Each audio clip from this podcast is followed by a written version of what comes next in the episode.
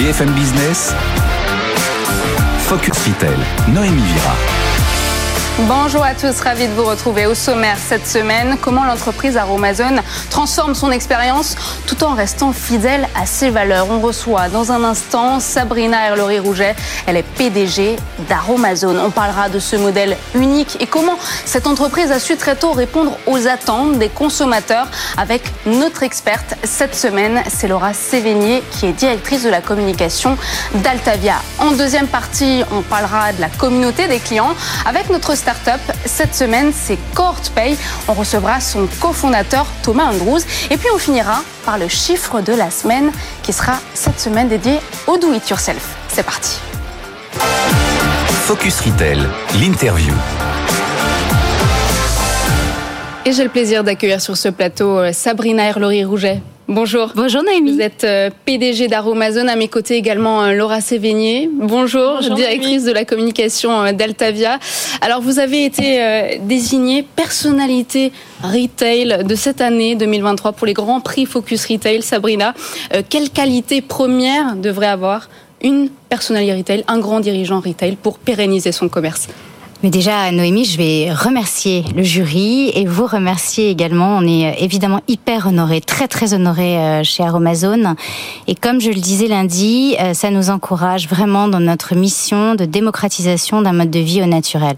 Pour répondre à votre question, je pense que plus que jamais, on a besoin de concret pour les affaires, pour être pertinent. Nous, on a un modèle qui est basé sur l'écoute active des communautés. On a 2 millions de consommateurs en France qui, euh, de façon très proactive, euh, nous parlent. Euh, on analyse de façon vraiment très diligente tous les retours et ensuite notre sujet, c'est d'apporter des solutions à des problématiques qui du coup sont des problématiques concrètes, bien réelles. À aucun moment on ne plaque nous nos désirs ou nos envies. C'est vraiment des remontées réelles des communautés. Et puis, comme je le disais également lundi, je crois qu'on est à un moment où tous on a besoin de prendre soin des autres et je crois que le commerce est là pour ça aussi. En tout cas, nous, chez Amazon, on est vraiment euh, une, marque qui prend soin euh, maximum de tout le monde et de toutes les problématiques qui peuvent exister sur, euh, voilà, sur des, des, dimensions que sont le bien-être euh, et la beauté. Justement, vous connaissez bien le secteur de la beauté parce que vous avez occupé divers postes de direction chez Estée Lauder, mais aussi pour le groupe L'Occitane. Comment le fonds d'investissement Euraseo, qui est l'actionnaire majoritaire d'Aromazone, vous a convaincu de rejoindre les rangs de l'entreprise Eh bien, on a commencé à se parler euh, en amont euh, de l'acquisition euh, et je dois dire que comme dans toute grande aventure, cette aventure est une aventure humaine. Donc il y a beaucoup euh, d'intuitus personnés, c'est-à-dire bah, la rencontre euh, avec des individus qui évidemment, selon moi, à ce moment-là, avaient compris évidemment l'entreprise, son fonctionnement, avaient un engagement fort sur le fait qu'ils n'allaient pas le dénaturer et puis qui profondément avaient également à cœur l'immatériel de cette entreprise, qui est une entreprise à impact, avec beaucoup euh, d'impact sociétal. Et pour moi, il était très important de, de m'associer avec des gens qui, voilà, garderaient ça comme boussole. Le succès de la marque repose sur le fait d'avoir été euh, pionnière en conseil d'huile essentielle, mais aussi en cosmétique. Euh, mais le vrai succès, c'est surtout la politique du prix bas, de l'accessibilité à des produits naturels. D'ailleurs, vous le dites, l'inclusivité passe aussi par le prix. 58% de vos produits sont certifiés bio. Comment on peut garantir des produits bio à si petit prix? Je dirais que je, je, pense que le prix et l'accessibilité est un élément euh, absolument euh, indéniable du succès euh, d'Aromazone. Maintenant, je ne crois pas qu'on crée une telle marque uniquement sur le prix. Je crois que ce qui est très important, c'est la meilleure qualité, la meilleure traçabilité, le meilleur dosage hein, dans les, les produits finis qui sont mis à disposition, dans nos formulations, avec un très bon laboratoire intégré et ensuite, évidemment, avec un modèle économique qui nous permet, en plus, et ça c'est très important et je l'ai dit en préambule, de démocratiser. Dans démocratiser un mode de vie au naturel, il y a évidemment l'élément prix, puisque si on veut passer à l'échelle, et je crois que c'est très important, on est à une époque où on doit changer les usages. Pour changer les usages, on ne peut pas les changer que sur des micro-communautés, il faut les changer euh, à l'échelle. Et pour changer à l'échelle, il faut se, bah, tout simplement être accessible au plus grand nombre. Et là, le prix devient un élément très important de l'équation. Et pour répondre à votre question sur le comment est-ce possible, nous, euh, nous avons un modèle qui est totalement intégré. Nous n'avons pas d'intermédiaire. C'est très important. C'est un modèle quasi unique sur le marché. Nous n'avons pas d'intermédiaire en amont, puisque nous travaillons en direct avec le monde agricole auprès de plus de 300 euh, producteurs de différentes tailles. Et nous travaillons en direct en aval. Nous avons notre site internet qui est là où toute l'histoire a démarré.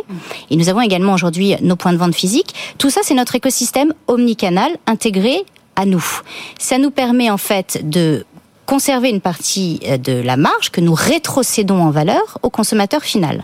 Et en parallèle de ça, nous n'avons pas, euh, de par euh, le fait qu'effectivement nous sommes natifs des communautés, nous n'avons pas de marketing, nous n'avons pas d'ambassadeurs, nous n'avons pas voilà toutes ces dépenses qui très souvent coûtent cher aux marques. Je sais que vous allez me dire vous n'avez pas de service marketing, mais, mais, mais il y a quand même un marketing chez Aromazone qui est très bien fait, qui est subtil et puissant forcément une équipe qui, s'occupe de ça. Alors on n'a pas d'équipe marketing, c'est à proprement parler vrai. On a une équipe R&D avec un laboratoire et on a euh, des personnes qui sont, alors ce qu'on appelle chez nous l'expérience de la marque, qui en vérité ont comme attribut premier l'écoute active des communautés. Donc en vérité, c'est comme un très très grand service client qui lit proactivement tous les retours verbatim. Il faut savoir que les retours verbatim, on en est, on a à peu près 8 à 10 000 euh, retours écrits par mois que nous traitons et que nous traitons de façon euh, diligente. Ça va adresser à peu près tous les sujets de l'entreprise. Hein. Ça va être de la livraison euh, colis à l'ouverture d'un magasin, mais aussi beaucoup l'innovation produit. Ça, c'est très important parce que ça nous permet d'être au plus près du réel et justement d'adresser les véritables problématiques en ayant des solutions. Maintenant, pour revenir sur ce que vous qualifiez de marketing, mais qui pour nous n'en est absolument pas, l'entreprise, depuis le départ, est basée sur l'expertise scientifique. Euh, Aujourd'hui, quand euh, on a des nouveaux entrants dans la marque et qu'on les interroge en leur demandant comment nous avez-vous découvert, alors de plus en plus, ils nous disent aussi par euh, nos réseaux de boutiques, mais de façon écrasante, c'est euh, le bouche à oreille et le SEO. Le SEO est très important puisque la, façon dont nous travaillons nos fiches techniques, la façon dont nous travaillons l'expertise scientifique de tout ce que nous mettons à disposition de nos communautés, fait qu'aujourd'hui on est référent sur à peu près toutes les requêtes. Donc c'est totalement organique, mais c'est très important. Ça demande pour le coup énormément de focus en interne sur la façon dont on travaille notre approche de fiches techniques pour le référencement naturel. En parallèle de ça, bah, puisqu'on écoute la communauté, on lance les produits que nous demande la communauté, toujours avec une charte très spécifique de formulation, etc., qui est la nôtre, mais la capacité aussi à lancer des gammes très larges. On a plus de 2000 produits au catalogue aujourd'hui. Ça permet de parler à tout le monde, donc de démultiplier également le bouche à oreille. Et puis, euh, moi, je reste euh, absolument euh, persuadée que quand on fait de la qualité, euh, quand on écoute les gens, quand on est respectueux, eh bien, euh, voilà, ces, ces communautés, elles se démultiplient, le bouche à oreille, il se démultiplie. Juste un chiffre, aujourd'hui, on a une rétention qui est autour de 57-58%, ce qui est énorme. Mm. Et on a euh, une fréquence sur euh, certains produits qui va jusqu'à 7, 8 fois par an. Je crois que ça, c'est un grand gage de ce qui est au cœur de tout ce que nous faisons, c'est-à-dire la qualité avant même le prix. Ce qui est intéressant chez Amazon, c'est que c'est un modèle omnicanal intégré, c'est-à-dire 50% en magasin, 50% des ventes en ligne. Depuis euh, le deuxième semestre 2021, on note une, hyper croissance avec une accélération euh, d'ouverture des points de vente euh, de boutiques. Il y a au total une, une, quinzaine de points de vente en France, un premier hors de France à Bruxelles. L'ouverture d'un nouveau magasin attire 60% de 70% de nouveaux consommateurs. Comment c'est possible? Expliquez-nous. Bien, je pense que euh, je pense qu'il y a un effet induit qui est juste euh, le, le, le, passage, le trafic. Des gens tombent par hasard sur un magasin et du coup se disent tiens, j'en ai entendu parler. Euh, enfin, je peux euh, découvrir. Et ensuite, une fois qu'un magasin, alors déjà les magasins, ce qui est très important et ça, je pense que c'est pareil, très très innovant. on n'ouvre pas des magasins parce qu'il faut être à certains endroits. On ouvre les magasins qui nous sont demandés par la communauté, aux endroits qui nous sont demandés par la communauté. C'est vraiment notre boussole. Et puis ensuite quand les magasins sont ouverts, nos communautés, finalement, euh, par le bouche à oreille, font également venir énormément de, leur entourage. On fait jamais de lancement magasin, nous. On n'annonce jamais véritablement nos, arrivées. Euh, les choses se font de façon très organique. justement, euh, l'expérience magasin, je trouve c'est un sujet extrêmement intéressant chez vous. ce qui est très frappant, c'est l'importante affluence qu'on voit en magasin, dans vos magasins. Alors évidemment, c'est gage de succès. On voit même la patience de certains et certaines clientes dans les files d'attente, etc. Néanmoins, j'imagine c'est un challenge. Oui, absolument. et aussi, comment imaginez-vous, comment projetez-vous l'expérience magasin pour Amazon Nous, à l'avenir? ben, C'est une, une, très très bonne question. Le magasin est très plébiscité parce que je pense que c'est un lieu d'expérience, c'est un lieu de conseil. Et en fait, ce que j'ai toujours trouvé euh, absolument incroyable euh, dans les magasins Amazon, c'est à quel point, pour le coup, les, les gens se parlent entre eux. On n'est pas du tout dans un parcours traditionnel classique euh, où chacun est dans son coin et surtout veut pas être importuné. Au contraire, c'est quasiment l'inverse. Les gens viennent pour recevoir du conseil, donc ils, euh, ont un conseil à disposition puisqu'on a des éléments de merchandising, des QR codes sur tous les produits qui permettent vraiment d'en savoir plus si on veut, euh, voilà, découvrir seul. Mais en vérité, on, on, a le conseil de nos experts. Nos huiles essentielles, par exemple, sont recommandées par des naturopathes ou des aromathérapeutes. Mais ensuite, il y a toute euh, ce, cette magie euh, du conseil partagé, des solutions partagées, des, des, des vrais gens. De l'échange, de, voilà, de l'échange, la discussion. Tiens, j'ai essayé ça, mais si vous avez si, euh, c'est formidable. Et d'ailleurs, enfin, mm. c'est quand même assez dingue et unique parce que quand on parle toujours des communautés, en fait, oui. in vivo dans oui, les oui. magasins, mm. elles sont, euh, elles sont là, actives et, et, elles prennent un plaisir fou en fait, également à transmettre euh, ce qu'elles ont appris, ce qu'elles savent, etc. Donc il y a quelque, il y a un élément de, de générosité qui est, qui, est, qui est très fort et puis d'expertise qui est très fort. Ensuite, pour répondre à votre question plus spécifique sur le flux, euh, c'est un vrai sujet pour nous qu'on prend euh, évidemment très au sérieux. Euh, je pense que, écoutez, ça, ça passe par plus de, de, caisses et plus de rapidité d'encaissement et en vérité aussi notre capacité à ce que beaucoup de choses soient déjà pré-organisées avant le passage en caisse. Donc on va pas rentrer dans la roadmap mmh. technique, mais évidemment c'est très identifié et très important ouais. pour nous. Merci Sabrina. On va passer tout de suite au focus. Alors Laura, cette semaine, on va continuer de parler du modèle Aromazone. C'est vrai que c'est un modèle particulier d'enseigne qui, a su répondre très tôt aux attentes des consommateurs. Oui, alors du coup avec Aromazone, on a un, un exemple, un très bel exemple de ces modèles de marque enseigne qui ont su définir leur modèle et aussi construire leur croissance autour des communautés. Donc quand on dit communauté, évidemment, communauté de clients, communauté de clients potentiels, mais aussi communauté de partenaires, de, fournisseurs. Euh, et pour revenir juste une, une, minute sur le, sur le modèle Aromazone, au début des années 2000, il est parti d'une communauté autour d'un blog, mmh. autour d'un blog, blog sur l'aromathérapie. Absolument. Exactement. Euh, Peut-être Sabrina, vous voulez en dire un mot, mais c'est voilà, c'est un modèle vraiment très innovant à l'époque. Absolument. Et qui depuis d'ailleurs, euh, est, enfin, est le modèle euh, originel qui dicte euh, chacune des décisions de l'entreprise. La, la, décision de, de de, de, ensuite, suite aux huiles euh, essentielles de passer aux huiles végétales, c'est parce qu'il fallait des supports pour les huiles essentielles. Ensuite, les actifs, pareil, c'était parce qu'il fallait passer aux recettes. Mm. Euh, il y a eu le site, parce que très rapidement, beaucoup de communautés se sont agrégées, ont remercié pour euh, la mm. qualité du savoir transmis, mais se sont dit où est-ce que moi, je peux me procurer mm. la matière première? Donc, le site est né, pareil, des requêtes de la communauté. Et puis, encore plus tard, en 2014, le premier magasin, parce que les communautés nous ont dit, voilà. on veut un endroit physique pour pouvoir toucher, sentir et avoir du conseil. Donc, c'est exactement et, ça. Et encore une fois, ce, ce modèle-là, à l'époque, était extrêmement innovant. On le voit beaucoup plus aujourd'hui. Depuis quelques années, on fleurit les euh, DNVB. Mais justement, rappelez-nous ce que. Ce donc que les, les, Digital Native Vertical Brand, donc des marques qui sont euh, des marques enseignes qui sont nativement digitales, qui développent leur vente, toute leur communication euh, sur Internet, autour des réseaux sociaux, et qui, on le voit aujourd'hui avec quelques années de recul sur ces modèles, ensuite donne naissance euh, à un réseau de, à un réseau de boutiques.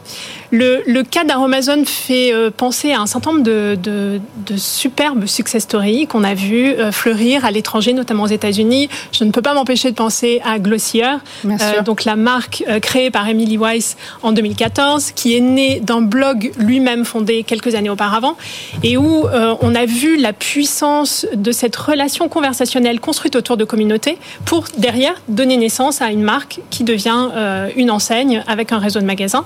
À titre d'exemple, Noémie, est-ce que vous connaissez le Milky Jelly Face Wash? Non, je connais pas. C'est Pourtant, je connais bien la marque Glossier, je, pensais que vous le connaîtriez peut-être. C'est un des best-sellers euh, de Glossier. Euh, ce produit est tout simplement né de la communauté, euh, puisque suite à une simple question de la fondatrice de Glossier qui posait la question de savoir quelle serait pour vous l'expérience idéale de nettoyage de visage, elle a reçu des centaines de réponses qui ont donné lieu au développement d'un produit testé et qui est devenu le best-seller de la marque. plus proche de nous, on a un certain nombre de marques françaises. Je pense notamment à Jimmy Fairley, qui ces dernières années euh, s'est imposé sur le marché de l'optique en France, avec un modèle aussi euh, particulier. Donc des produits de bonne qualité, design, à prix modéré, euh, avec un engagement social fort, c'est important aussi. donc une, logique chez Jimmy Fairley qui est buy one, give one. et on voit derrière la puissance de ces modèles-là pour développer euh, aujourd'hui Jimmy Fairley, c'est 120 boutiques en France, au Royaume-Uni, en Belgique et je crois un petit peu euh, en Italie et en Espagne. C'est intéressant parce que ça, ça, leur permet vraiment de, de fédérer donc leur communauté autour, autour d'une vision partagée. La transition est toute faite Exactement. pour notre deuxième partie. On accueille sur ce plateau Thomas Andrews. Bonjour, vous êtes cofondateur et CEO de Cohort Pay. Donc c'est une toute jeune start-up hein, qui fêtera son premier anniversaire euh, le 21 octobre. Alors votre solution, elle est destinée aux e-commerçants. Euh, vous allez intégrer un programme de parrainage au moment du paiement. Et d'ailleurs, le 14 septembre, vous avez procédé au premier paiement parrainé en version alpha. Alors expliquez-nous quel avantage votre solution apporte-t-elle aux commerçants? Oui, bien sûr. Merci de m'avoir sur le plateau, euh, Noémie. Je suis ravi d'être ici. En effet, euh, vous l'aviez parfaitement résumé, chez Cohort Pay, on apporte le programme de parrainage d'une marque au moment du paiement. Et en faisant ça, on va faire deux choses. Déjà, on va venir baisser les coûts d'acquisition client de nos clients, les e-commerçants, en mettant à disposition notre technologie financière de paiement, notre technologie de gestion de la promo, de parrainage et aussi notre technologie de gamification. Et grâce aux économies qu'elle va, réussir à faire, elle va pouvoir faire des remises exclusives pour leurs clients et donc répondre aux demandes de leurs clients qui font face, eux, à une baisse de pouvoir d'achat. Et donc on vient aider aussi leurs clients, le consommateur, à augmenter son pouvoir d'achat. On fait deux choses différemment aujourd'hui par rapport au parrainage traditionnel. Euh, aujourd'hui, si vous, si, si, si, 90%, une grosse partie des marques aujourd'hui ont un programme de parrainage, un programme de parrainage et vous n'en êtes pas au courant, c'est parce qu'il est caché sur le site web euh, du commerçant. Nous, on va le sortir de cette page cachée, on va le mettre sur le chemin de tous les clients. La deuxième chose qu'on va faire, c'est qu'on va proposer une offre beaucoup plus alléchante. On va venir appliquer la récompense liée au parrainage sur l'achat en cours jusqu'à 7 jours qu'il a, a été fait. Et c'est beaucoup plus puissant que ce qui est fait aujourd'hui. Aujourd'hui, c'est un coupon qu'on utilise sur un futur achat théorique. C'est pas pertinent dans un monde où on a moins de pouvoir d'achat. On va venir l'appliquer rétrospectivement pour faire baisser le prix d'un achat qui a, qui a déjà été fait. Donc voilà. On parle de la communauté, euh, Sabrina. Vous, vous avez une relation quasi fusionnelle avec euh, vos 2 millions d'utilisateurs actifs euh, et une écoute quasi obsessionnelle des demandes. L'une de ces attentes de votre clientèle, c'était d'avoir des, produits prêts à l'emploi. Vous y avez d'ailleurs répondu. Quelle est la part de ces produits finis aujourd'hui? Aujourd'hui, c'est bien plus de la moitié du catalogue que nous proposons. Euh, et le sérum euh, à l'acide hyaluronique qui est un à 3,5%, l'un des plus dosés du marché puisque c'était une des requêtes hein, euh, et qui d'ailleurs vient d'être lancé en, plus grande taille, toujours. Alors ça, c'est ça, c'est typiquement un exemple euh, d'écoute active de la communauté. Le sérum, il existe euh, en format euh, petit, et puis la communauté nous dit mais ce produit est tellement dingue et tellement multi-usage qu'en fait on veut on veut l'utiliser sur le visage, bien sûr, le décolleté, le cou, les bras et les cheveux. Donc il nous faut absolument une taille plus grande. Et vous voyez, typiquement, c'est pas quelque chose qu'on aurait trouvé dans une étude marketing du tout. C'est quelque chose qui vient juste du bon sens et de l'utilisation au quotidien d'un produit absolument plébiscité. Et oui, aujourd'hui, c'est notre meilleure vente et c'est un produit qui se vend quasiment toutes les 10 secondes en France. Ça veut dire quoi que le do it yourself il perd en vitesse? On ne veut plus jouer au petit chimiste euh, chez soi? Pas du tout. Alors déjà, il n'y a pas de petit chimiste. Les choses sont quand même très très cadrées hein, chez nous euh, et euh, c'est très important puisque nous mettons beaucoup beaucoup d'importance justement sur la dimension réglementaire. Ensuite, il y a une population au contraire très grandissante hein, sur ce qu'on appelle le DIY, c'est-à-dire le fait maison. Je pense que de plus en plus de gens veulent deux choses. Alors il y a évidemment l'élément prix inflation, puisqu'on peut faire avec, euh, enfin, on peut faire encore plus de volume de produits avec un achat initial. Ensuite, il y a une dimension de contrôle de ce qu'on ingère ou de ce qu'on met sur sa peau. Euh, c'est très important. Les gens ont envie d'encore plus de transparence. Et puis, euh, le troisième élément, c'est l'élément ludique, faire des choses soi-même et concrètes. c'est plutôt en croissance assez forte même. Mais après, ce qui est très intéressant dans les insights, c'est que des mêmes euh, utilisateurs de faits maison nous demandent aussi des produits finis et parfois ce sont vraiment les mêmes personnes, c'est juste des femmes qui évoluent dans leur vie et qui ont peut-être moins de hmm. temps et qui par contre adhèrent totalement à la philosophie de l'entreprise, euh, à sa charte de formulation, mais du coup ont besoin de produits qui euh, ben voilà, peuvent être plutôt prêts à l'emploi. Chez nous, il n'y a pas de prêt à l'emploi complètement finalisé euh, uniquement au sens où nos prêts à l'emploi sont également personnalisables. Donc on peut aussi personnaliser le prêt à l'emploi de façon très simple en ajoutant un actif, une huile essentielle, etc., si on le souhaite. Notre vision, c'est la liberté d'usage. Tout le monde doit pouvoir changer ses usages librement, là où il en est dans sa vie, là où il en est également dans son parcours de consommation en conscience. Thomas Andrews, en ce moment, on connaît une période de prix élevés, des prix qui ne cessent d'augmenter. On sait que euh, pas mal de e-commerçants, de retailers euh, rajoutent des remises. Euh, pourquoi devrais-je choisir en tant que client l'achat parrainé? Qu'est-ce que ça m'apporte de plus? Oui, bien sûr. Donc, l'achat parrainé, c'est une manière de créer vraiment une relation gagnante-gagnante entre le retailer ou l'e-commerçant et leurs clients. L'e-commerçant est aussi affecté par l'augmentation des prix aujourd'hui et eux, ils voient leur marge écrasée. Ils sont moins capables de faire de la promotion qu'avant. Et donc, choisir de payer avec WorldPay, on s'insère vraiment sur la page du paiement avec un bouton qui s'appelle payer, parrainer et économiser avec, avec WorldPay. On reçoit l'opportunité, en fait, de faire une action autour de sa passion, autour de, du bouche à oreille que vous avez dit est si important pour vous, Sabrina, euh, et en fait de gagner grâce à, à, cette action de vivre sa passion, de partager sa, sa passion pour la beauté, par exemple, euh, et de recevoir une récompense de la part de la marque que la marque n'aurait pas pu donner dans un cas normal où elle aussi euh, fait face à l'augmentation de ses coûts à elle. Et donc en fait, c'est vraiment cette relation gagnante-gagnante, l'opportunité d'économiser, l'opportunité aussi de faire fructifier quelque chose qu'on fait naturellement déjà c'est de parler, euh, c'est de parler de notre passion. Par exemple, nous, 70% euh, euh, de nos utilisateurs avec qui on a parlé recommandent déjà des marques et des produits qu'ils adorent. Et donc, c'est juste monétiser cela. Je crois savoir que vous avez fait une première levée assez récemment. Vous en êtes où aujourd'hui? Oui, tout à fait. Donc, on, a deux grands défis en ce moment. Déjà, on est en train de fermer une deuxième tranche, notre levée de fonds, dans l'objectif d'arriver à la fin de l'année avec un peu plus qu'un million d'euros de funding total qui va nous donner 24 mois pour vraiment perfectionner ce produit et assurer qu'il répond vraiment parfaitement aux attentes de nos clients, les e-commerçants et des consommateurs.